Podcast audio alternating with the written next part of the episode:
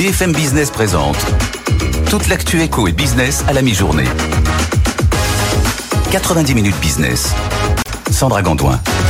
Soyez les bienvenus dans 90 minutes business, votre émission d'actualité économique de la mi-journée avec nos reporters, nos invités. Jean-Marc Daniel évidemment, qui m'a donné son avis sur toute cette actualité pendant une heure. Vous allez bien Jean-Marc? Mais je vais très bien, oui, mieux que l'actualité, je Mieux que pense. l'actualité, ça c'est clair, mais on reste toujours optimiste sur BFM Business. Au sommaire de ce mardi 14 novembre, c'est l'épilogue d'un dossier que l'on vous fait vivre depuis plusieurs semaines. Après des mois de négociations, EDF et l'État ont annoncé la nouvelle régulation des prix de l'électricité.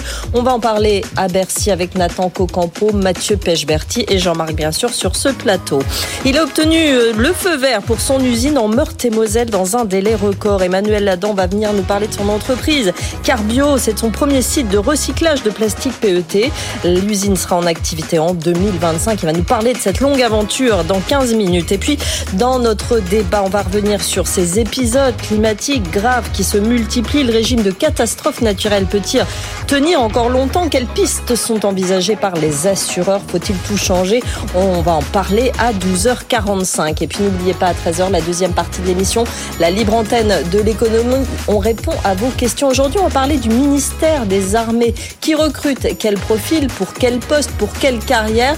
Pourquoi recruter? On sera avec le DRH du ministère des Armées et Pascal Samaman, nos deux experts donc. Vous nous posez vos questions à cette adresse avec vous à bfmbusiness.fr. On y répond à 13h en direct. Allez tout de suite, c'est le journal. Votre rendez-vous avec Mailboxes, etc. Emballage, expédition et logistique pour entreprises et particuliers. Nos solutions sur mbefrance.fr.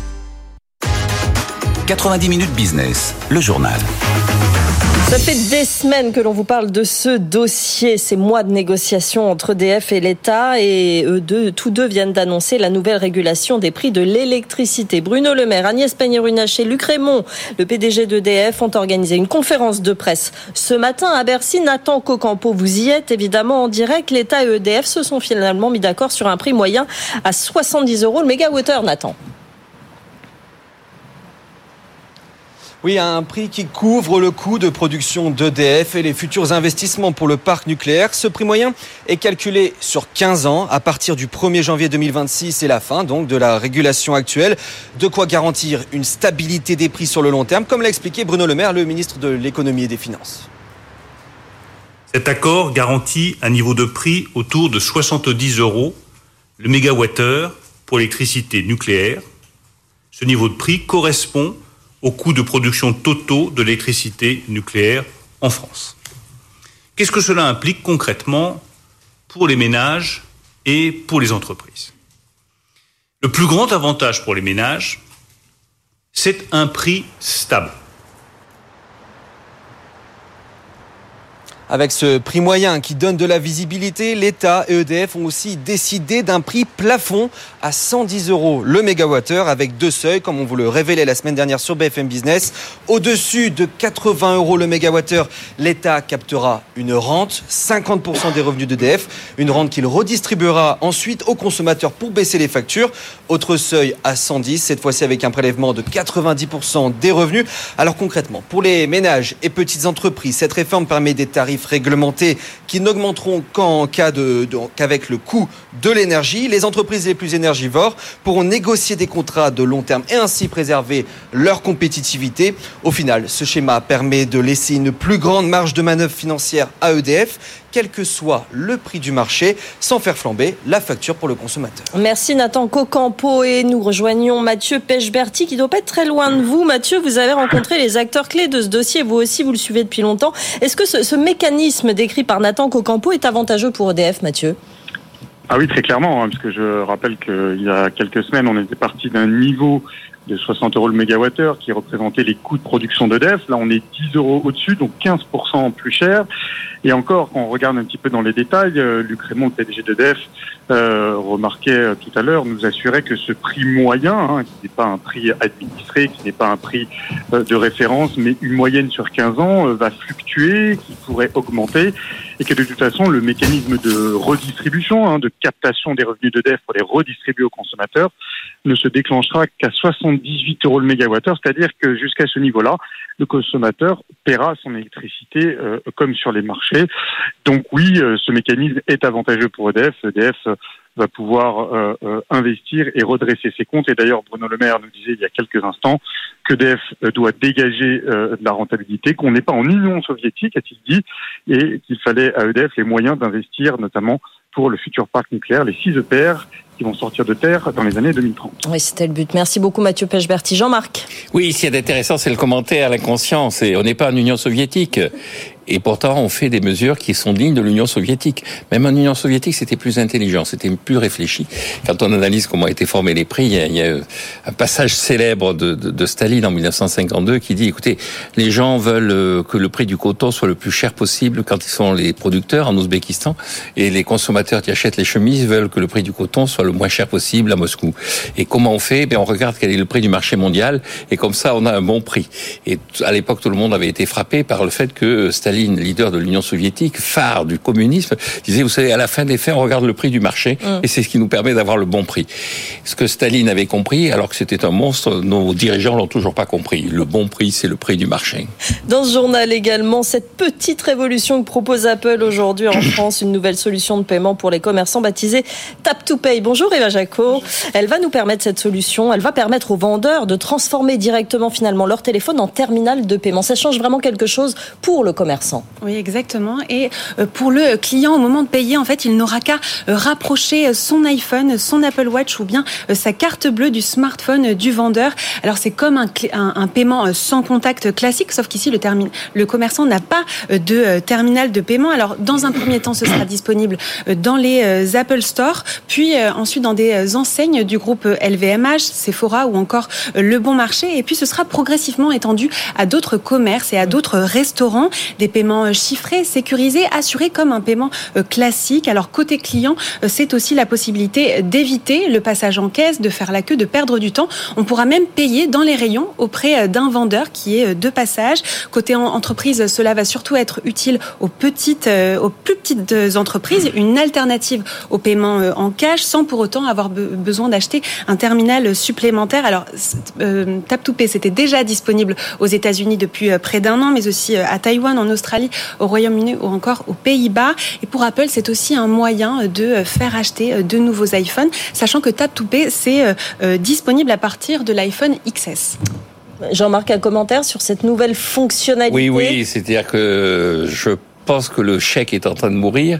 Ce que je n'avais pas anticipé, c'est que la carte bleue va bientôt mourir aussi, puisque là, c'est la fin de la carte bleue. Hein. Oui, mais c'est intéressant aussi en termes de stratégie pour Apple de d'aller sur ce, sur ce terrain-là davantage encore. Au départ, on n'achète pas un, portable pour oui, absolument, mais c'est, alors là, c'est la concurrence. À partir du moment où on est en situation de concurrence, ce que Apple met en avant, c'est un prix d'une part et d'autre part le service rendu. Et donc là, il marque des points en termes de service rendu. Mais je maintiens, hein, euh, la vraie question pour moi maintenant, c'est quand est-ce que le chèque va disparaître? Sur le liquide, je pense qu'il restera du liquide parce que la mafia a besoin de liquide et euh, on se débarrasse pas comme ça des besoins de la mafia.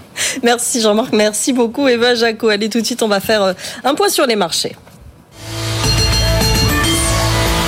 Et c'est Étienne Braque qui est avec nous ce midi en plateau. Bonjour Étienne, c'est quoi la tendance sur euh, les marchés ce midi? Ben, Il n'y en a pas vraiment. Figurez-vous que le CAC 40 est parfaitement stable sur ses niveaux de clôture d'hier soir. 7088 points en attendant 14h30. Hein, donc allez, dans moins de 2h30, euh, les chiffres d'inflation euh, aux États-Unis. Vous allez sûrement en reparler demain, mais c'est des chiffres qui sont très attendus. Avec là, ça y est, une décrue, voire même une stabilisation de l'inflation qui est attendue. Donc ça sera à vérifier. En attendant, beaucoup de prudence. Et puis demain, vous allez également avoir un grand rendez-vous entre Xi Jinping et Joe Biden. Xi Jinping qui va aller aux États-Unis pour la première fois depuis 2017. Euh, C'est pour dire quand même l'importance de cette euh, visite et ça sera bien sûr un rendez-vous euh, très important pour les relations sino-américaines. En attendant, vous avez un baril de pétrole qui repart un petit peu de l'avant, 82 dollars pour le baril de Brent, c'est une hausse de 0,3%. L'euro qui se reprend au-delà des 1,07 et puis du côté des valeurs, on en reparlera tout à l'heure, mais vous avez Clariane qui s'effondre en bourse, moins 15% avec une restructuration qui a été annoncée ce matin, titre qui est sur des plus bas historiques sous les 3 euros. Et puis du côté du CAC 40, des investisseurs qui vont sur des défensives, du Veolia, du Pernod Ricard ou encore du Hermès, le tout dans un contexte bien sûr toujours incertain. Et donc le CAC 40 qui est parfaitement stable, toujours au-delà des 7000 points, à 7088 points. Et on vous retrouve effectivement à 12h36 pour parler de ce dossier Clariane. En attendant, c'est l'édito de Jean-Marc Daniel. 90 minutes business, l'édito de Jean-Marc Daniel. Parlons de TVA aujourd'hui, Jean-Marc Daniel. Oui, pourquoi parler de TVA aujourd'hui? Parce que nous sommes dans la période de vote du budget. Hein, donc euh, le budget, le, le, projet de loi de finances fait ses allers-retours entre le Sénat et l'Assemblée. Et donc à cette occasion, les deux assemblées produisent des rapports. Et le Sénat vient de produire un rapport euh, s'interrogeant sur l'évolution de la TVA et surtout sur les ponctions réalisées par tout un tas d'acteurs économiques qui font que les recettes qui reviennent à l'État sont de moins en moins importantes.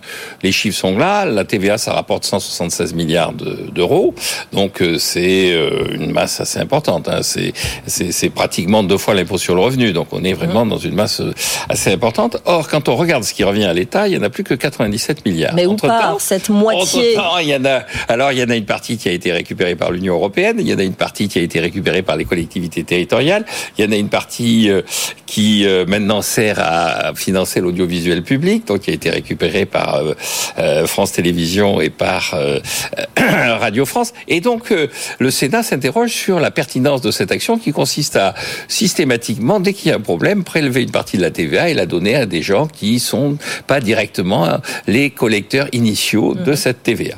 Alors moi, face à ça, je constate effectivement que la TVA c'est devenu un peu euh, la vache à lait de, des finances publiques, avec cette idée que finalement c'est un impôt qui est relativement indolore. On s'en aperçoit pas. Quand on fait sa déclaration de revenus, on souffre, on peste euh, contre les impôts.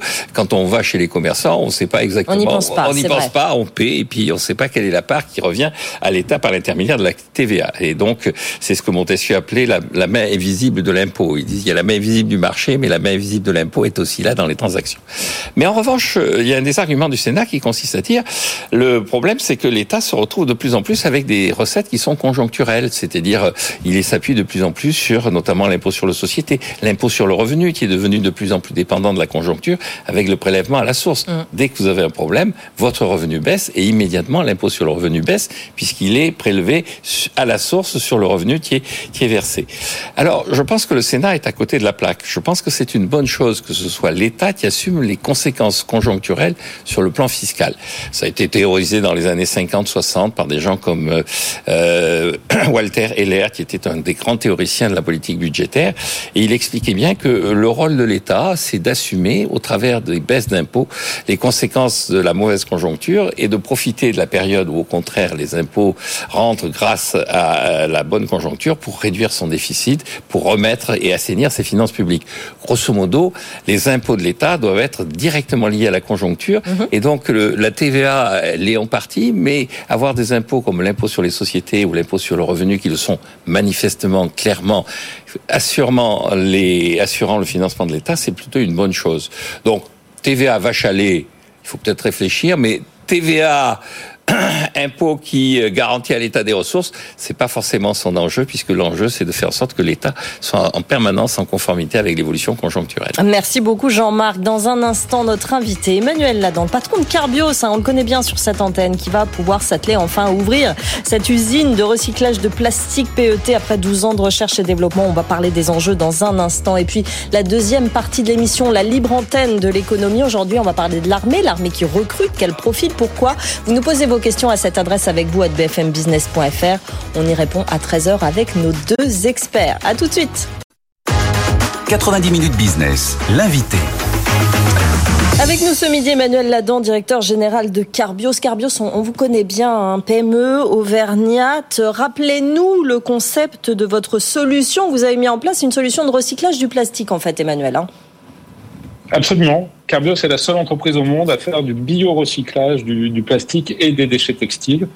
Et donc, à partir d'enzymes, on recycle euh, tout type de plastique en, PE, en PET ou en polyester pour revenir aux composants de base du plastique et refaire un plastique de qualité vierge. Donc c'est une solution complètement novatrice et complètement biologique. Alors je dis qu'on vous connaît bien parce qu'effectivement on a suivi un petit peu toutes les phases euh, de développement euh, que, que, vous vivez euh, vous aussi. Vous venez d'obtenir le feu vert pour votre usine de recyclage de plastique en Meurthe et Moselle, mais il faut quand même savoir que ça fait 12 ans que vous travaillez sur ce processus, 12 ans de, de R&D finalement. Oui, 12 ans dont l'aboutissement va être effectivement la construction de cette usine de 50 000 tonnes à Longue-la-Ville. 12 ans de recherche-développement pour mettre au point nos enzymes. C'est un, un, travail de très technique, très complexe euh, et unique au monde, euh, très innovant, avec beaucoup de chercheurs euh, de Carbios et euh, de nos partenaires, l'INRA, le CNRS, l'INSA, qui nous aident dans ce, dans ce travail pour mettre au point des enzymes performantes qui peuvent, à partir de n'importe quel déchet en, en plastique PET ou polyester, revenir à du plastique de qualité vierge. Donc à partir de... Oui, oui, je, je, je, je- je suis de ce que vous dites. Con- Concrètement, expliquez-nous comment ça va fonctionner spécifiquement sur ce site de, de Meurthe-et-Moselle. Concrètement, cette usine, elle va récupérer ce, ce plastique où? Alors, on récupère des déchets, des gens qui collectent les déchets, hein, les, sociétés qui collectent les déchets.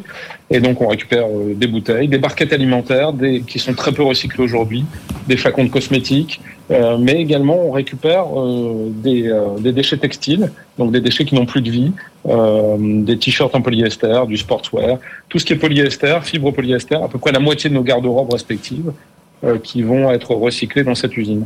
Et, Et- donc, c'est pour ça que des grandes marques se sont associées à nous Oui. euh, des grandes marques comme Patagonia, Puma, euh, Salomon, On euh, dans le, dans le textile, comme Hilfiger, ou des marques comme L'Oréal ou, ou Nestlé Waters ou Pepsi Cola dans le, dans le packaging pour récupérer la matière première parce qu'en fait, à partir de leurs déchets, on leur rend la matière première qui leur permet de refaire du plastique de qualité vierge. Oui, parce que cette matière recyclée, après, vous la fournissez à qui? Vous la refournissez à ces mêmes clients ou ça va ailleurs, dans d'autres usines encore? Alors, notre, notre procédé, c'est à partir du déchet, on revient aux composants de base du plastique qui vont ensuite retourner dans une usine de fabrication plastique qui, elle, réassemble ces composants pour refaire du plastique de qualité vierge. Donc, c'est complètement circulaire. À partir de nos déchets, on peut faire environ 12 cycles de recyclage, là où les technologies conventionnelles de recyclage ne font que 2 à 3 cycles de recyclage. Donc, on est, euh, on est capable d'avoir une circularité très, très élevée, ce qui intéresse euh, nos marques au-delà du fait que, évidemment, on fait ça avec un bilan carbone bien amélioré par rapport à du plastique de qualité, euh, de- de- du plastique vierge. Question de Jean-Marc Daniel. Oui, et vous arrivez à un plastique qui, en termes de coût, est tout à fait concurrentiel par rapport au plastique euh, euh, fabriqué directement à partir du pétrole Ou est-ce qu'il y a quand même une différence qui fait que euh, vous attendez une taxe carbone, vous avez besoin d'une subvention, vous êtes... euh, Alors non, on sera, on sera plus cher, on sera compétitif avec les autres technologies de recyclage, mais le plastique recyclé coûte plus cher à fabriquer que du plastique pétrosourcé, tout simplement parce qu'il y a une question d'échelle. hein. Dans une usine de, de plastique pétrosourcé, on travaille euh, plutôt en, à 500 000 tonnes ou 1 million de tonnes. Dans une usine de recyclage, parce qu'il faut collecter des déchets et les recycler, on travaille dans des usines où ça sera 50 000 tonnes et les usines suivantes sont probablement entre 50 000 et 100 000 tonnes. Donc il y a un effet d'échelle.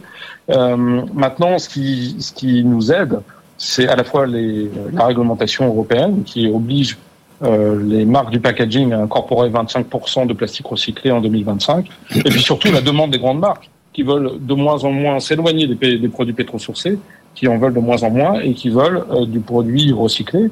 Et donc nous, on leur amène un produit recyclé de qualité vierge. Donc euh, c'est ça qui leur donne de, l'intérêt. Donc il y aura un petit premium de prix, mais au final, pour le consommateur, ça sera insensible, parce qu'on parle de quelques centimes. Donc sur un- une bouteille de, euh, on va parler d'un centime ou deux centimes de, de surcoût, ou sur un, un t-shirt qui vaut 40 euros, on va parler de 5 ou 6 centimes de surcoût. Donc c'est assez insensible pour le consommateur. Vous avez dit que vous étiez le seul, euh, en théorie économique, euh, l'entrepreneur sait qu'il a réussi quand il a des imitateurs. Est-ce que vous sentez les imitateurs ou est-ce que vous restez seul, là, au milieu du paysage de- du recyclage? Alors, il y a d'autres technologies de recyclage, mais la nôtre est la plus performante. Après, dans le domaine enzymatique, on a 12 ans de recherche derrière nous, 60 familles de brevets, euh, énormément de titres euh, qui ont été déposés, donc c'est compliqué. Donc, beaucoup essayent. Euh, on a récemment euh, une publication scientifique qui compare l'enzyme Carbios à d'autres enzymes qui ont été développées par des laboratoires un peu partout dans le monde. Et on est très à l'aise. On a euh, une performance qui est encore 40 fois supérieure à la, à la meilleure de nos concurrents. Donc, il y aura des travaux. Hein, dans la recherche enzymatique a tellement de potentiel qu'un jour ou l'autre, il y aura probablement un concurrent qui émerge. Mais pour l'instant, on a beaucoup, beaucoup d'avance. Oui, mais vous-même, vous, vous, tra- vous continuez à travailler, donc vous- vous- on espère que vous allez la conserver, cette, cette avance. Il faut quand même avoir des, des champions dans ce domaine. Vous avez obtenu le feu vert pour euh, cette usine de Meurthe-et-Moselle en, en un temps assez record. Ça a pris dix mois, habituellement, c'est plutôt euh, un an et demi. Euh, Ce délai raccourci, d'après vous, c'est le fruit de la simplification qui est à ce point voulu par le gouvernement en ce moment? Alors, pas encore, puisque la simplification, euh, l'en- l'envie de simplifier est arrivée après notre projet, mais tout simplement, on a été très réactif. On a mis une équipe euh, de première classe pour répondre au permis de construire. Effectivement, on l'a obtenu en 10 mois, euh, ce qui était un travail assez, euh, remarquable et aussi beaucoup de cohésion entre les, les, services de l'État locaux, les services de l'État euh, français. Donc on a, on a travaillé à tous les niveaux, il y a eu vraiment une volonté de nous aider. Et en dix mois, grâce à l'intervention des services de l'État, de la sous-préfecture, qui nous a aidés, beaucoup du maire de Longue-la-Ville, on va implanter notre, notre usine, mm. on a réussi à obtenir euh, ce permis, qui nous permet d'être les premiers à, à lancer notre construction d'usine dans, dans ce recyclage avancé. donc ça, c'est un avantage fort parce qu'il y a toujours un avantage à être les premiers sur un marché. Le, timing est important. Effectivement, 130 collaborateurs actuellement. L'usine sera mise en service en, en 2025. Il y aura combien de personnes qui vont y travailler? On va créer 150 emplois. Ça fera 70 emplois directs et 80 emplois indirects. Et euh, donc l'usine va, pour cette première phase, de 50 000 tonnes. Euh, ce qui permet à Carbios d'avoir sa, première empreinte industrielle. Et puis derrière, l'ambition de Carbios, c'est d'avoir d'autres usines un peu partout dans le monde. Pourquoi pas d'autres usines en France également euh, Parce que 50 000 tonnes de déchets, c'est 2 milliards de bouteilles ou 300 millions de t-shirts, mais ça n'est que euh, le déchet produit par euh, 4 à 5 millions d'habitants, on va dire. Donc il y a encore de la place pour d'autres usines en France. Et justement, en France, mais vous disiez aussi euh, en Europe, en Amérique du Nord, en Asie du Sud-Est, au Moyen-Orient, c'est quoi le prochain objectif? C'est où que ça va le plus vite aussi, peut-être Que c'est ça qui va décider de la, de la prochaine usine, du prochain site? Alors beaucoup d'intérêt en Europe, sur tous les pays européens qui ont évidemment cette réglementation européenne d'incorporation de, de 25% de, de, plastique en 2025 et qui sera 60% en 2040. Mais il y a également un intérêt croissant dans certains États américains, euh, et pas que la Californie. Il y a d'autres États au-delà de la Californie qui s'intéressent à mettre des normes strictes sur le, recyclage du plastique. Et puis beaucoup d'intérêt aussi en Asie pour le textile, puisque une grande partie de la production mondiale de fibres textiles provient d'Asie. Et donc il y a un intérêt euh, des industries du textile à utiliser notre technologie en Asie. Merci, merci beaucoup Emmanuel Ladan d'être venu euh, intervenir dans cette émission directeur général de Carbios. On viendra évidemment, on se tiendra au courant euh, des nouvelles de l'entreprise dans les mois qui viennent. Merci à vous euh, d'avoir été dans notre émission. Allez tout de suite le top 3 du web. 90 minutes business, le top 3 du web. Avec Frédéric Bianchi, le top 3 des articles les plus lus sur notre site bfmbusiness.com. On débute ce top 3 du web avec la polémique du jour. Frédéric, autour des titres restaurants. Des titres restaurants, exactement. Alors l'information était connue depuis un an et demi, mais à partir du 1er janvier. Elle a refait surface hier. À partir du 1er janvier, eh bien, la réglementation des titres restaurants euh, va, euh, va un peu évoluer. C'est-à-dire, on va retourner à la situation antérieure à l'été 2022. C'est-à-dire qu'on ne pourra plus acheter avec sa carte ticket restaurant des pâtes, du riz, de la farine, des œufs, par exemple. C'est-à-dire des produits non directement euh, consommables. Alors, évidemment, ça a suscité une énorme polémique dans l'opposition. Le gouvernement s'attaque à nouveau au pouvoir d'achat. On rappelle simplement que cette possibilité offerte d'acheter des pâtes, du riz, des œufs, elle était permise par une loi de 2022, la loi pouvoir d'achat. C'est donc simplement un retour à la normale. Alors du côté du gouvernement, on songe peut-être à repousser l'échéance. On rappelle quand même que les tickets resto sont faits pour euh, déjeuner euh, le midi et sont largement subventionnés aussi, il faut le dire, hein, à la faveur d'exonérations fiscales et sociales qui représentent quand même un milliard et demi d'euros par an. Oui, non, c'est effectivement un retour à la normale. D'ailleurs, on était sorti de ce cadre parce qu'au moment de la Covid, pendant 55 jours, on était chez soi, on avait des tickets restaurants, on ne pouvait pas les utiliser. Donc c'était une façon d'épuiser la trésorerie qui s'était constituée artificiellement en termes de tickets restaurants. Ça me paraît assez normal qu'on revienne à une situation où un ticket restaurant, c'est fait pour aller dans un restaurant, c'est-à-dire pour acheter de quoi se nourrir. Mm, mm. Euh, on a pris une mauvaise habitude. Oui, exactement. Alors c'est quand même, euh, je, je comprends que ce soit quelquefois un peu irritant de diriger ce pays qui a... Il faut rappeler d'ailleurs que la loi de 2022 qui avait permis cette possibilité avait suscité une polémique en disant on détourne le ticket restaurant de sa véritable essence. Oui, il faut être patient de temps en temps. on poursuit avec l'armement encore et toujours et ces bombes éponges, Frédéric, qui ont été utilisées par l'armée israélienne. Oui, bombe éponge. Allez lire l'article de Pascal Samama sur le site qui va tout vous expliquer euh, sur cette arme. Alors c'est pas vraiment une bombe, il n'y a pas d'effet explosif. On rappelle qu'elle est utilisé par l'armée israélienne parce que le Hamas utilise des tunnels, hein, énormément de tunnels. On parle de 500 km de tunnels à 40 km, à 40 mètres, pardon, de profondeur dans lequel il y a des armements, des postes de commande. L'armée israélienne utilise donc un nouvel outil, eh bien, pour boucher euh, ces tunnels. Mmh. C'est une espèce d'explosif euh, composé de mousse expansive qui permet donc de boucher ces tunnels. Vous en saurez plus en allant lire cet article sur le site de BFM Business sur ces bombes éponges. Jean-Marc Oui, c'est l'idée dès qu'il y a des tunnels de les, les, combler est une idée ancienne. Autrefois, on y mettait de l'eau. Là, maintenant, avec la technologie, on y met de plus en plus de produits, mais mmh. l'idée est la même. Hein. On met quelque mmh. chose qui empêche les hommes de circuler. Pascal Samama qui sera avec moi à 13h hein, pour parler des recrutements dans l'armée. C'est notre spécialiste du sujet. Et puis on termine, Frédéric, avec les négociations commerciales et une nouvelle marque qui n'envisage pas du tout de baisser ses prix. Hier, c'était Coca-Cola, plus 7% en prévu pour 2024. Eh bien, aujourd'hui, c'est Yoplait. Hein. On voit que les négociations commerciales qui vont s'ouvrir dans quelques jours vont être difficiles. Hein. Le patron de Yoplait, hein, Yves Legros, était sur notre antenne ce matin. Il a dit oui, ben moi, je veux des hausses de prix entre 5 et 10 alors moins que les années précédentes, mais il assure que ses coûts ont augmenté, qu'il appartient à une coopérative de producteurs laitiers, qu'il faut bien euh, les rémunérer, donc il y aura des hausses de prix sur les produits Yoplait. Jean-Marc? Concurrence. Si on n'est pas content, mais on va chercher à acheter des yaourts ailleurs. Les marques de distributeurs il y a des ou autre chose. Il y a d'autres voilà, choses. Il assume les conséquences de ses décisions. Il faut que le consommateur décide une dernière, en dernier ressort. Merci Frédéric. On se retrouve dans un instant pour notre débat. Le système d'indemnisation de, de catastrophes naturelles est-il euh, encore euh, à jour? Avec la multiplication des événements climatiques On va répondre à cette question à 12h45. Il y aura aussi le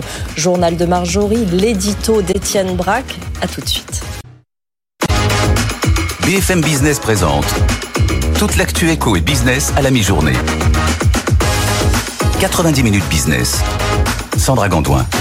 Soyez les bienvenus dans 90 minutes business avec Jean-Marc Daniel, Frédéric Bianchi à suivre l'édito d'Étienne Braque qui va nous parler des EHPAD. Ce sera à 12h36 et puis notre débat quel impact à la multiplication des catastrophes naturelles sur notre système d'assurance, d'indemnisation est-il menacé? On va répondre à cette question à 12h45 et puis à 13h la libre antenne de l'économie. On répond à vos questions. Aujourd'hui, l'armée recrute. On va s'intéresser à cette campagne de recrutement avec nos deux experts Pascal Samama et le DRH du ministère des armées. Ce sera à 13h. Posez-nous vos questions à cette adresse avec vous à bfmbusiness.fr. Mais tout de suite, c'est le journal de Marjorie Adelson.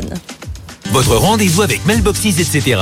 Emballage, expédition et logistique pour entreprises et particuliers. Nos solutions sur mbefrance.fr. BFM Business, l'info éco.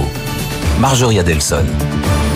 Bonjour Sandra, bonjour à tous. Clap de fin pour les prix de l'électricité. Le gouvernement et EDF sont parvenus à se mettre d'accord. Bruno Le Maire l'a confirmé, le prix de référence sera autour de 70 euros le mégawattheure. Par ailleurs, le tarif réglementé est étendu à toutes les TPE à partir de 2026. Toutes les entreprises de moins de 10 personnes et qui font moins de 2 millions d'euros de chiffre d'affaires sont concernées et quel que soit leur niveau de consommation électrique. Jusqu'ici, les TPE énergivores n'étaient pas inclus. Bruno Le Maire a insisté sur la nécessité pour la France d'être indépendante en matière de production électrique. Écoutez. Le besoin en électricité va exploser dans les décennies qui viennent. Et il y aura d'un côté les États qui seront indépendants en matière de production électrique et ceux qui ne le seront pas. Les États qui seront indépendants en matière de production électrique à un coût attractif seront les grands vainqueurs de l'économie mondiale du XXIe siècle la France a vocation à faire partie des grands vainqueurs de l'économie mondiale du XXIe siècle.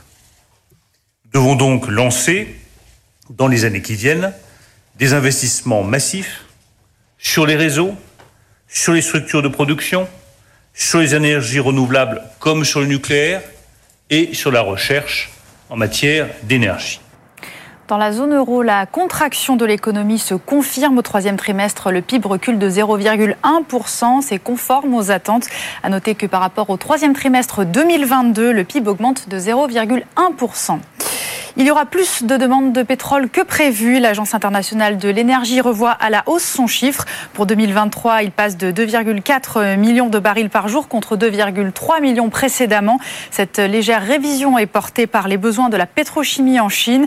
Les prévisions sont relevées aussi pour 2024 à 930 000 barils par jour contre 880 000 précédemment. Malgré les baisses de production décidées par l'Arabie saoudite et la Russie, l'AIE affirme que le ralentissement de la demande pourrait pousser le marché à devenir excédentaire début 2024. Le salon de l'aéronautique se poursuit à Dubaï avec son balai quotidien de commandes. Emirates ne finalisera pas à court terme sa demande d'Airbus A350 en cause un différent avec Rolls-Royce pardon, sur l'entretien des moteurs et notamment sur les délais entre chaque maintenance. Tim Clark, le président, a précisé qu'Emirates était prête à commander entre 30 et 50 appareils à l'avionneur euh, européen si le motoriste britannique améliorait ses délais et ses coûts d'entretien. Emirates toujours signe un accord avec Safran pour 1,2 milliard de dollars. Ce partenariat inclut un contrat de 1 milliard pour la fourniture de sièges haut de gamme pour sa nouvelle flotte Airbus, mais aussi Boeing. Egyptair achète 10 avions à Airbus. Il s'agit d'A350-900 pour un montant total de 3,9 milliards d'euros. Airbus a salué un long et fructueux partenariat de 4 décennies avec la compagnie. Cette commande vient se rajouter à celle d'Air Baltic qui a acheté 30 Airbus supplémentaires hier. Par ailleurs, Airbus est toujours en discussion avec Turkish Airlines pour l'achat de 355 avions. On termine avec euh, Louis Vuitton qui renouvelle Nicolas Guéquière. La maison l'a annoncé dans un communiqué. Le styliste reste aux commandes de la collection Femmes après dix ans passés euh, à ce poste. Nicolas Guéquière a déclaré que c'est un immense honneur de continuer à écrire l'histoire de Louis Vuitton. Voilà pour euh, les dernières informations économiques. Tout de suite, on va jeter un coup d'œil au marché. Le CAC est dans le vert à plus 0,05% et 7090 points Sandra. Merci Marjorie. Votre rendez-vous avec Verizon Connect, spécialiste de la géolocalisation de véhicules professionnels. 90 minutes business, toute l'actu éco et business à la mi-journée sur BFM Business l'édito d'Étienne Braque à présent. On va parler des EHPAD comme promis. Après Orpea hier, Étienne, c'est Clariane, ex-Corian, qui annonce un plan de restructuration et le titre perd près de 15% aujourd'hui. Encore, j'ai envie de vous dire, figurez-vous que le titre baisse désormais de 70% depuis le début de l'année. Si vous zoomez, dézoomez plutôt, 3 euros aujourd'hui, 40 euros avant euh, la crise Covid. La crise Covid qui malheureusement n'est pas la seule crise que doit digérer aujourd'hui les maisons d'EHPAD. Inflation, livre Les Fossoyeurs de Victor Castanet, la remontée des taux. Et tout ça, c'est un cocktail très compliqué à digérer pour les groupes d'EHPAD. Alors, on parle beaucoup de Orpea et de Clariane, Corian, parce que c'est deux groupes cotés. Donc, forcément, ils sont obligés de se mettre un petit peu nus, de dévoiler un petit peu leur situation financière. Mais 80% des EHPAD publics et associatifs n'ont pas bouclé leur budget 2022 selon la fédération euh, du secteur. Avec la remontée des taux, c'est très compliqué. Hasard de calendrier, malheureusement, pour euh, Corian, vous avez un groupe qui devait aujourd'hui rembourser 1,6 milliard de dettes en 2023 et en 2024. Donc, ils se sont financés avec des taux plutôt attractifs il y a quelques années avec les taux zéro, sauf qu'aujourd'hui avec des taux minimum de 4-5% et eux, bien sûr, beaucoup plus importants dans leur situation, bah, c'est aujourd'hui une impasse hein, dans laquelle aujourd'hui ils doivent se refinancer, vendre un milliard d'actifs euh, immobiliers, 400 millions euh, de d'argent propre, hein, c'est mm. quand même important. Hein. Aujourd'hui, c'est 400 millions de capitalisation boursière. C'est pour vous dire quand même l'ampleur de cette restructuration. Et puis euh, aujourd'hui, vous avez également une annonce qui intervient au lendemain d'Orpea, qui a annoncé hier 3,9 milliards de augmentation de, capital. Alors contrairement à ce qu'on peut croire, c'est pas un business si juteux que ça. Hein. En 2022, vous avez un maigre bénéfice de 67 millions d'euros pour euh, Corian. Alors si on revient en 2019, donc avant l'inflation, avant la Covid, etc., vous avez 114 millions de résultats nets pour 3,6 milliards de chiffre d'affaires. Ça fait une marge nette de 3%. Orpea était à 6%. Et c'est toujours compliqué parce que devant vos investisseurs, vous devez présenter un business très rentable. Et devant les familles, c'est compliqué de dire, ah ben non, mais nous, on fait beaucoup d'argent sur votre dos. Oui, exactement. Jean-Marc. Oui, c'est un enjeu colossal parce que on parle de silver economy, c'est-à-dire euh, la population vieillit, et je crois qu'il va falloir que la population comprenne que le vieillissement, ça se traduit par la nécessité d'épargner davantage, qu'un certain nombre de choses vont coûter plus cher. Euh, on continue à vivre euh, de façon relativement insouciante par rapport à ça. On consomme, on a du déficit extérieur, on ne paie pas les EHPAD à la réalité de leur prix. Étienne l'a dit, c'est les, les, familles sont ah non mais vous n'allez mmh. pas sacrifier nos vieux et tout ça, mais y a un moment où tout a un prix. Hein. Merci beaucoup, messieurs. Dans un instant, on va parler du régime d'indemnisation des catastrophes naturelles avec la multiplication des événements. Est-ce qu'il est menacé? Comment doit-il évoluer? On répond à ces questions dans cinq petites minutes, même deux petites minutes. À tout de suite. 90 minutes business, le débat. Le débat et cette multiplication des épisodes climatiques, comme on a pu le voir, euh, comme on peut le voir en ce moment dans le nord euh, de la France, nous fait poser cette question sur BFM Business. Est-ce que notre régime d'indemnisation euh, des catastrophes naturelles est encore adapté? On sait que non. Vers quoi on se dirige? Quelles sont les, solutions? On en parle avec Jean-Marc Daniel, avec Frédéric Bianchi, Annalisa Capellini et Antoine Touzin qui est avec nous à distance, professeur agrégé de l'Université de Rouen, Normandie. Merci beaucoup d'être avec nous, Frédéric, euh, Frédéric Bianchi, je vais commencer par vous. Euh, les catastrophes naturelles, déjà, on, constate mois après mois, se multiplient à un rythme effréné. Et la facture explose. La facture donc des deux, de l'événement climatique hein, de ces dernières semaines, hein, euh, Ciaran et Domingos ou Ciaran, je ne sais pas comment il faut le prononcer, mais c'est 1,3 milliard d'euros. France Assurance a fait son, son estimation, a dévoilé hier son estimation. On apprend d'ailleurs que Emmanuel Macron, qui est en visite actuellement dans, dans la France, vient de décréter l'état de catastrophe naturelle pour 200 40 communes, on parle de 517 000 sinistrés. Et oui, année après année, décennie après décennie, parce qu'il faut mesurer un peu ces chiffres sur de longues périodes. Hein. Ça peut fluctuer d'une année sur l'autre. Mais par exemple, entre 84, là ce sont des chiffres de France Assureur, entre 84 et 89, c'était 1 milliard et demi d'euros par an, la facture climatique. Hein. Alors on parle de catastrophes naturelles, tempêtes, aussi incidents sur les récoltes. Dans euh, la décennie suivante, on est passé à 2 milliards et demi. La décennie qui vient de s'écouler, jusqu'en 2021, on était à 3 milliards et demi. Donc on voit 1 milliard de plus par an. En 2022, on a battu un record, Anus Horribilis, 10,6 milliards d'euros. Donc on voit que les événements climatiques sont de plus en plus coûteux et ce ne fait que commencer. Il y a une étude de France euh, Assureur qui a été dévoilée en début d'année, hein, qui essayait d'estimer combien pouvaient coûter ces, ces, aléas climatiques à la collectivité dans les années à venir. Et bien sur la période 89-2019, la facture totale, c'était 74 milliards d'euros dans les 30 prochaines années, ce sera 143 milliards d'euros, c'est-à-dire que ce chiffre va doubler. Alors comment on le finance? Eh bien, on, a, effectivement l'état de catastrophe naturelle qui est quasiment unique au monde. Ça a été créé en 1982. C'est un fonds qui est abondé eh bien, par tous les assurés. Hein. On paye une surtaxe sur nos assurances habitation et, euh, et automobile. Alors cette surtaxe au départ elle était de 5,5%. Et puis on voit que eh bien, elle est revue à la hausse tous les 5 ans. On est à 12%. Et là on devrait passer à 18 voire 22% en 2025. Reste à savoir si à l'avenir, eh bien, il y aura encore des assurances pour assurer des habitations et des automobiles dans certaines régions de France, eh bien, euh, très euh, sinistrables, très sensibles aux catastrophes naturelles. Oui, Antoine Touzin, c'est vrai qu'il est très français, euh, ce système d'indemnisation de, de catastrophes naturelles. Ça mêle public et privé, c'est bien cela?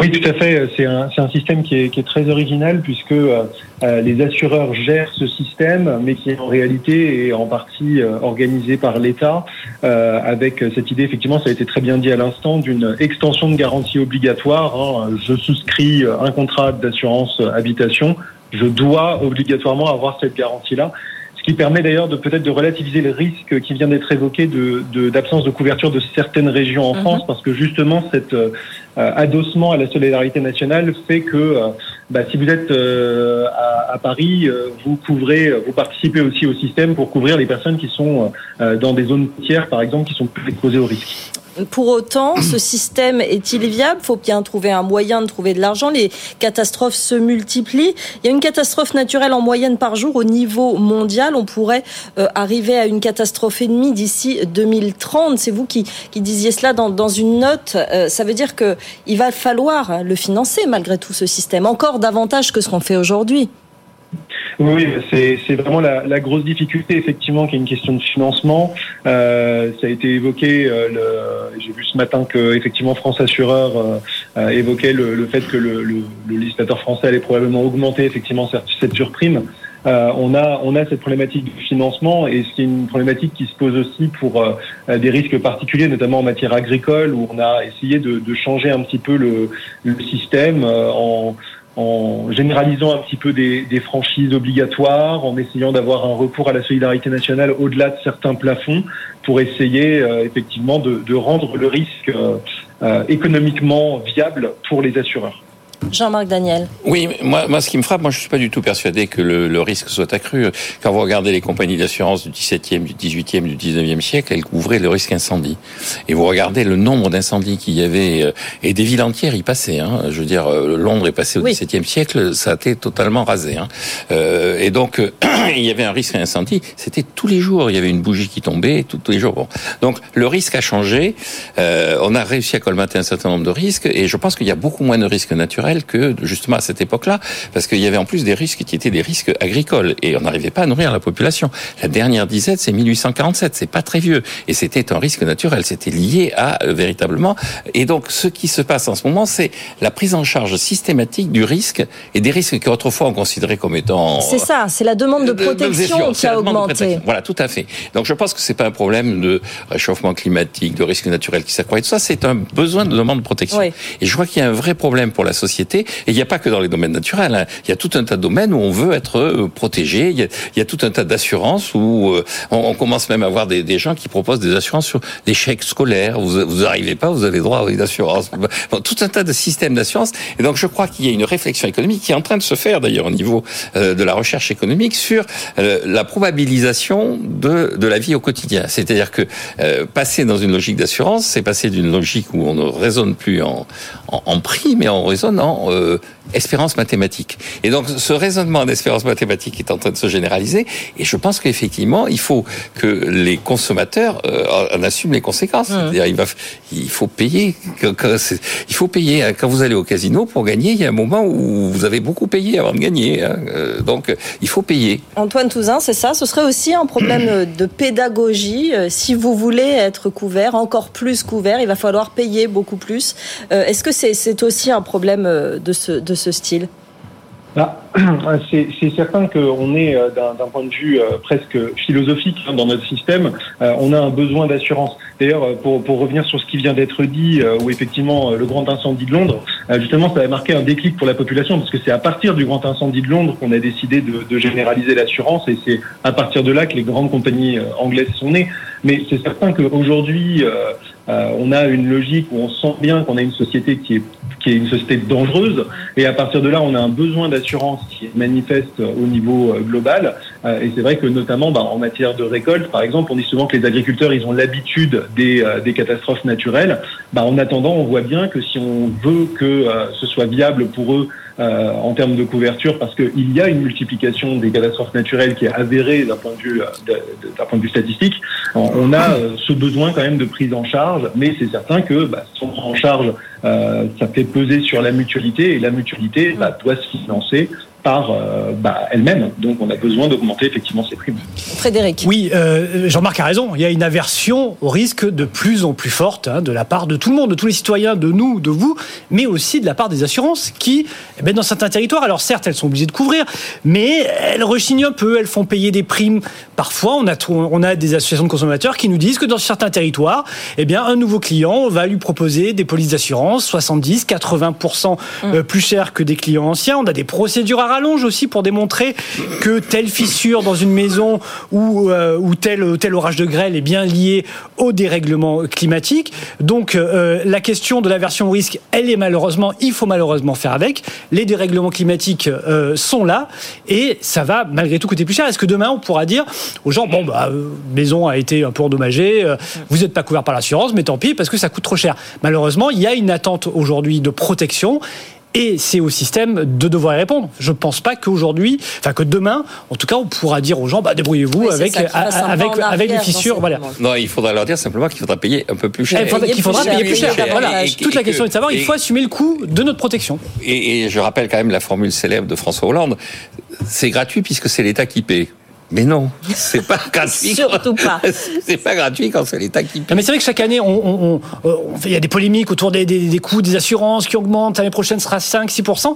Mais il faut l'assumer. Il faut dire, ben voilà, moi je veux être protégé. Et malheureusement, c'est un prix. Ça, Anna- et ça a un coût. Annalisa Capellini, vous êtes allée voir ce qui se passe du côté des États-Unis. Elles, les assurances euh, là-bas se retirent carrément hein, euh, face au changement climatique et, et les catastrophes qu'il induit. C'est ça, c'est une réaction un peu extrême et en même temps on le voit, hein, les États-Unis sont souvent frappés par des catastrophes naturelles. Euh, on a l'impression encore plus qu'en France, hein, on a vu euh, les feux de forêt, on a vu euh, les inondations, les, ouragans. Et eh bien voilà, le problème évidemment, c'est que ces catastrophes naturelles ont des conséquences financières très très lourdes. Hein. Les actifs détruits par ces phénomènes naturels l'année dernière ont été 140 milliards de dollars, dont 90 milliards étaient assurés. Voilà, donc résultat face à ces dégâts énormes, certaines compagnies d'assurance américaines ont effectivement beaucoup augmenté leurs tarifs, hein, on en parlait il y a quelques instants, mais d'autres sont allés jusqu'à restreindre finalement leur couverture dans les États où ces risques sont euh, les plus euh, forts.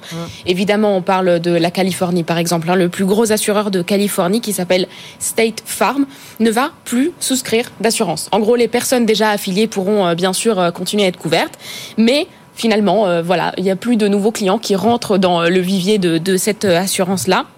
Finalement, ne reste en Californie donc de, des très petits euh, assureurs, c'est des assureurs euh, privés avec des tarifs euh, prohibitifs. Alors en Californie, on a vu des feux de forêt qui arrivent à créer des dégâts énormes, mais ça se limite pas évidemment à la Californie. Hein. On va regarder par exemple le Kentucky qui a été touché l'année dernière par des inondations terribles hein, qui ont créé des dégâts vraiment énormes. Eh bien, les prix des assurances sont quadruplé au Kentucky, donc ils sont devenus finalement inaccessibles pour euh, la plupart des familles qui renoncent à, à, s'assurer. Et quand on regarde la moyenne nationale, les primes de risque des assurances habitation ont progressé de 10%. Donc on fait une moyenne. On sait que dans certains États, ça n'a pas bougé. On se rend compte eh bien que dans d'autres États, ça a vraiment explosé. Antoine Touzin, vous le disiez euh, dans, dans votre note, euh, réellement, le, la couverture de, de ces risques de catastrophes naturelles ne devrait pas avoir de frontières, en tout cas a priori euh, peut-être que quand quelqu'un trouvera la, bonne solution, le bon financement, il sera copié par les autres pays. Qu'est-ce que vous pensez de ce que vous venez d'entendre aux États-Unis? alors effectivement, aux États-Unis, c'est assez euh, assez préoccupant. Bon, même si certains se demandent à quel point Street Farm, c'est pas aussi des annonces pour pouvoir euh, mettre la pression sur le sur le les parlementaires euh, américains pour pouvoir mettre en place un système qui soit plus adapté. mais effectivement, on a on a une difficulté qui est une difficulté d'interconnexion du système assurantiel puisque tous les assureurs sont réassurés au niveau mondial et donc on a une globalisation de ces risques, ce qui fait que bah, effectivement on marche tous un peu ensemble pour essayer de trouver un, un système qui soit adéquat. Et c'est vrai que le système français, de ce point de vue-là, je ne sais pas si c'est le meilleur ou, si c'est ou si c'est le moins bon, mais en tout cas, c'est un système assez original euh, et qui, euh, actuellement, malgré ses limites, on essaye de le moderniser un petit peu. Mais c'est certain que c'est une réflexion qu'il faut avoir au niveau, au niveau global. Quand on écoute les assurances, elles misent énormément, d'ailleurs, c'est tous les secteurs, sur la prévention. C'est quoi la prévention en termes de risque, justement? C'est de pas habiter dans une certaine zone, c'est choisir sa zone géographique quand on a plante soit sa maison, soit son entreprise. C'est quoi exactement? Alors, cette logique de prévention, elle peut, euh, elle diffère un petit peu selon le, le risque couvert. On est plutôt, euh, me semble-t-il, dans une logique d'essayer de mettre en place, si jamais vous êtes euh, alors c'est plutôt pour les pour les aspects professionnels par exemple. Si jamais vous êtes agriculteur, on va essayer de vous dire de privilégier certaines formes d'agriculture qui soient moins dangereuses. Euh, et effectivement, en termes de construction, on va effectivement vous dire de ne pas vous installer sur certaines zones particulièrement dangereuses. En tout cas, c'est comme ça que les assureurs veulent le mettre en place, notamment, au niveau mondial. Après, de ce point de vue-là, c'est l'avantage du système français qui justement encadre la cette logique en, en, mettant un système qui est quand même largement encadré par l'État pour pas euh, laisser les assureurs libres de dire je ne couvre pas à tel endroit ou je couvre euh, et je couvre à tel autre. Mais il y a cette logique de prévention effectivement parce que les assureurs nous rappellent aujourd'hui que quand même le meilleur risque c'est celui qui se réalise pas. Mais est-ce que ça marche vraiment pour des catastrophes naturelles? C'est pas forcément évident. Jean-Marc Oui, oui, non, mais les assureurs d'ailleurs ont des systèmes euh, qui cherchent à responsabiliser entre guillemets les, donc le système bonus-malus euh, qui existe sur euh, l'automobile parce que il y a des catastrophes naturelles, effectivement, c'est un accident. Il y a des accidents, ça, prend des formes très diverses et, et donc les, les, compagnies d'assurance essaient de, de, diversifier ça. On le voit d'ailleurs aux États-Unis puisque ça change d'un État à l'autre, c'est pas exactement la même chose, mm. mais euh, le, le, le, dans l'État de New York, suivant où vous êtes installé par rapport aux chutes de neige qui sont assez bien référencées, vous payez pas exactement la même chose puisqu'il neige pas à Buffalo, il neige pas autant que euh, il neige beaucoup plus qu'à New York et donc euh, dans l'État de New York on, prend ça en compte. Et donc euh, les assurances réagissent. Comme il a été dit, le véritable problème c'est qu'il y a une forme d'uniformisation qui se fait progressivement au travers de la réassurance. Les grandes compagnies de réassurance qui sont essentiellement des compagnies anglaises sont en train d'essayer de faire en sorte que tout ça soit homogénéisé et donc indépendamment des décisions qui sont prises par les pouvoirs publics, il y a une sorte de logique de marché. Les, des gens qui sont obligés de payer à la fin des fins regardent ça de plus en plus près. Merci beaucoup à tous d'être d'être venus parler de ce, de ce, sujet très intéressant. Merci Jean-Marc Daniel, Frédéric Bianchi, Annalisa Capellini. Merci beaucoup Antoine Touzin de votre intervention, professeur agrégé à l'université de Rouen-Normandie. Vous êtes le bienvenu dans cette émission. Dans un instant, la suite, la libre antenne de l'économie pendant toute une demi-heure. Le ministère des Armées recrute comment, quel profil, quel âge, pourquoi, quelle longueur de carrière? On va se poser toutes ces questions. C'est De, du ministère des Armées qui sera avec moi et avec Pascal Samama. C'est dans deux petites minutes. Posez-nous vos questions à cette adresse avec vous à bfmbusiness.fr. À tout de suite. 90 minutes business. Toute l'actu éco et business à la mi-journée sur BFM Business.